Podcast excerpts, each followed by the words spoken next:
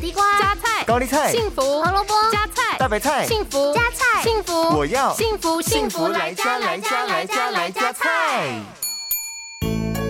大家好，我是美女主厨 B 零。杏仁是很好的油脂来源，含有丰富的叶酸、维他命 E、镁、钾、钙、锌以及蛋白质，对于血压调整、血管弹性、降低血液中坏的胆固醇有很大的帮助。所以今天为了照顾大家的饮食均衡，B 零就要来教大家料理一道健康美味的杏仁瓦片。这道料理需要准备的材料有：两颗蛋白、四十克低筋面粉、三十七克无盐奶油、四十克砂糖、十克蜂蜜、一百二十克杏仁片。